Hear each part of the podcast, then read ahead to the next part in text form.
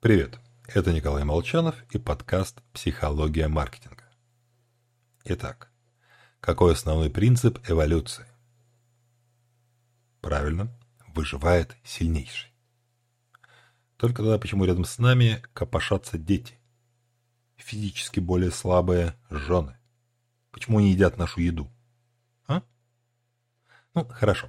Есть еще понятие родственного отбора. Мы помогаем выжить собственным геном.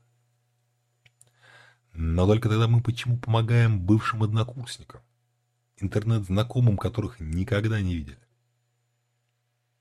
Ладно, раскроем все карты. Существует еще понятие группового отбора. Если мы сотрудничаем с другими, то и наши шансы на долгую счастливую жизнь растут. Собственно говоря, весь наш прогресс как вида связан с достижениями не столько отдельного человека, а скорее человечества в целом. Все, чем мы гордимся, достижениями в космосе, математике, физике, расшифровке генома, делалось большими группами людей. Как правило, на протяжении многих поколений. Даже когда мы отзываемся о людях негативно, то обычный аргумент – человек уничтожил массу других биологических видов и экосистем. Но и это сделал вовсе не какой-то отдельный персонаж, а все мы вместе взятые. Единичный сферический человек в вакууме не представляет особой ценности. И достижения, и провалы человечества прямо связаны со способностью совместной работы в рамках малых, а затем и больших социальных групп.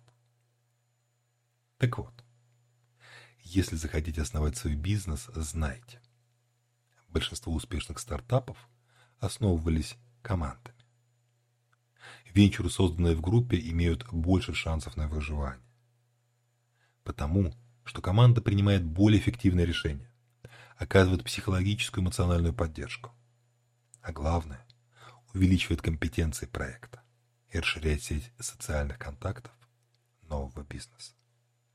Так что подумайте о своей команде, как ее расширить. С вами был Николай Молчан.